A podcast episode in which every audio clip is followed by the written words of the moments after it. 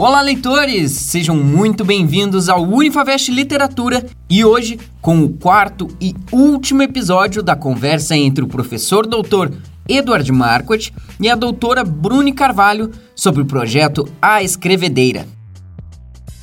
Mas eu concordo com você. Resumindo, eu acho que a mixagem tem muito a ver com o processo de interpretação, escrita, crítica. É, não deixa de ser um, um processo de mixagem, né? Também intertextual, enfim. Sim, e tem outras coisas também sobre essa realização, assim, um DJ tocando num ambiente, né? Eu percebi muito isso quando teve uma época de ouro que tinha muitas festas de rua em São Paulo. E nessas festas de rua, eu ficava maravilhada com como o simples fato de ter ali uma caixa de som com alguém pensando na música que estava colocando para aquela situação reunia pessoas. E reunia pessoas diferentes, reunia moradores de rua com a pessoa que estava ali passando para comprar não sei o que na lojinha da esquina, com a pessoa que foi ali para festa e misturava todo mundo, né? Eu acho que tem uma uma, é, a, a, música nesse sentido, nessa situação, tem uma capacidade também de unir as pessoas e colocar todo mundo num pé de igualdade, que me agrada muito, assim, eu acho uma situação específica também, né, no, no modo de vida que a gente leva normalmente, né, e, e, e, isso é algo que sempre me cativou muito dessa, enfim, sobre, eu sobre discotecar mesmo de alguns vídeos que eu assisti de Detroit, das pessoas tocando nas ruas de Detroit, assim, de como isso as pessoas têm o house, a house music nelas, né? As pessoas entram, né, naquele ritmo. É, é uma coisa realmente. Eu lembro de vários eventos que eu fui a São Paulo de como tem essa mistura de gentes, né, em torno da música, né? Uh, eu acho que tem muito para se estudar em torno da, da produção musical eletrônica mundial no Brasil. Tem muito, tem muita coisa que não foi pensada, né? A gente, a gente tem aí os relatos da, da Cláudia Seff em torno, uh, por exemplo, de um livro como Todo Dia Já Sambou. Uh, mas eu acho que além do que a Cláudia Seff já pensou, em termos de construção meio quase que historiográfica em torno da, da música eletrônica no Brasil, tem muita coisa que pode ser pensada a, a partir daí, né? A gente tem uma série de produtores aí com várias histórias para contar e, e não necessariamente vendo a partir dos produtores, né? Pensar a partir do espaço da música eletrônica, acho que tem uma série de trabalhos que podem ser feitos. Tem, é, eu até gostaria, eu também concordo que, e eu acredito, tenho a esperança que esse é um campo que vai se abrindo, né, o interesse por isso vai se abrindo e que aos poucos isso vai entrando no, no, na universidade também, na reflexão. É, eu queria citar o trabalho de um colega meu, que eu conheci através dos eventos de música eletrônica, mas que ele é antropólogo e fez um trabalho sobre as festas de música eletrônica, sobre esse espaço, sobre o que é o corpo nesse ambiente, que é o Gibran Teixeira Braga, que é um colega meu aqui de São Paulo, é, fez o doutorado dele sobre isso na antropologia.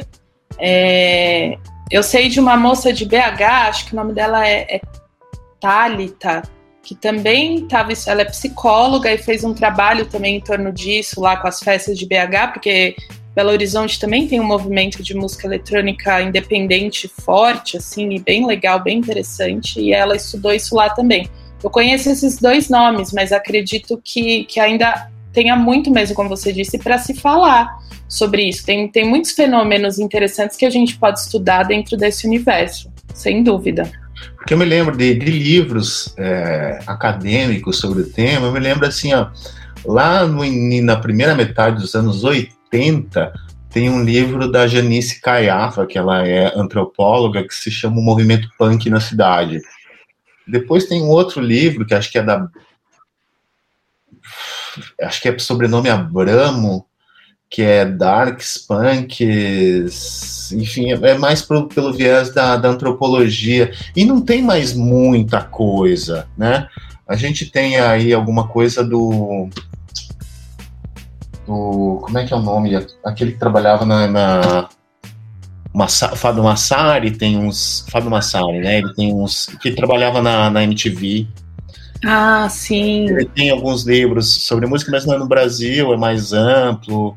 É, é, tem um, acho que tem um, tem não se lembra agora com uma coisa do Sonic Youth. Enfim, eu sei que ele fez várias, várias viagens de tour, de shows e tem esses relatos, mas a gente não tem mais muita coisa, né? Talvez até tenha, mas acho que vale a pena, inclusive, estudar e ver, né? Criar esse panorama, né? Esse é um trabalho que valeria a pena ser feito. Sem dúvida. Posso só fazer mais um comentário ainda sobre isso que eu me lembrei quando você falou? Também tem uma autora desse grupo que eu estou estudando agora, o Lipo, uma autora contemporânea do grupo que se chama Anne Garretá. Ela é uma professora de literatura também, ela escreve em francês, mas ela também dá aula em inglês, então muitas vezes ela também contribui nas traduções dos livros dela para o inglês. Por hora não existe traduções para o português dos livros dela, mas eu estava com um projeto de traduzi-la exatamente porque eu acho uma peça importante nessa reflexão uhum. que a gente está falando. E ela não é só escritora e professora de literatura, ela também é DJ. Então ela também teve essa, essa, essa convivência, claro, na França, né, que é um, é um outro. É, a cena eletrônica da França é uma outra coisa completamente diferente da do Brasil é bem específica lá. Acho que lá tem, tem menos esse movimento independente que a gente tem aqui, né? De ocupar espaços como, sei lá, fábricas ou a rua, tal. Na França as coisas acontecem mais dentro dos clubes mesmo, das casas noturnas. É mais institucionalizado num certo sentido. Mas enfim, ela também teve essa experiência lá.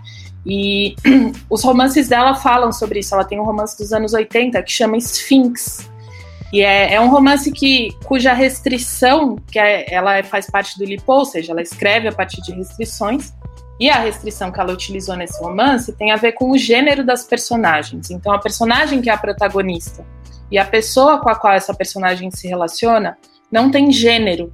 E ela escreveu isso numa época onde a escrita da, do gênero neutro não estava tão em questão como está hoje, né? Nos anos 80 isso ainda não era como hoje, por exemplo, a gente às vezes coloca um E no fim da palavra, ou X. Existem algumas formas de tentar dar conta desse uhum. gênero neutro, só que ela quis fazer isso sem esses recursos ainda. Então ela teve que dar toda uma volta com a linguagem para conseguir expressar. Então o romance também se estrutura de uma maneira muito particular. E nesse romance, a personagem central, que não tem gênero definido, é uma personagem que discoteca, que participa das festas. Então, vários dos ambientes da, do romance se passam nesse lugar. E como ela também é teórica literária, muitas vezes a reflexão também está permeada aí nessas narrativas, né?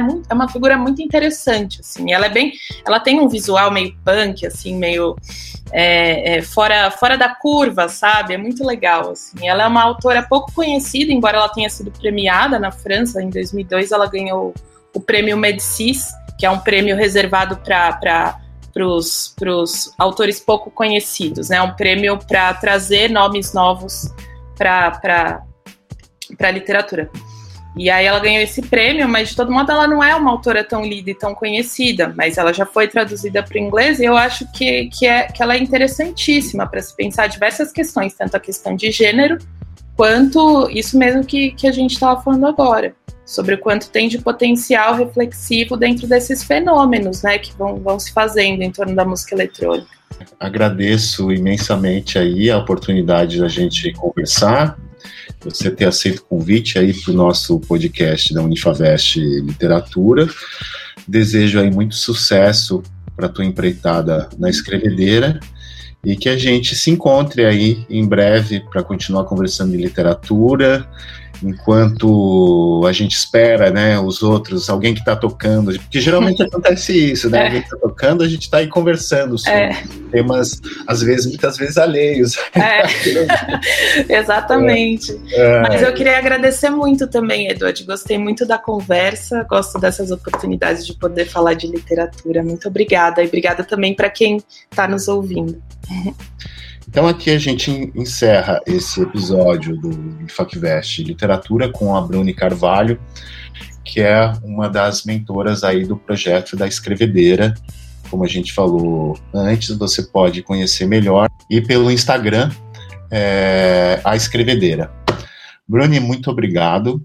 A gente se vê em breve, tá bom? Obrigada, Edward. Até mais. agradeço aí, em nome da Unifacvest, a tua disposição em conversar com a gente. tá bom? Beijo, até mais. Beijo, tchau, tchau. E este foi o nosso quarto e último episódio sobre o projeto A Escrevedeira. Fique atento às nossas redes sociais para não perder os próximos podcasts. Um grande abraço e até a próxima. Unifavest, você no futuro.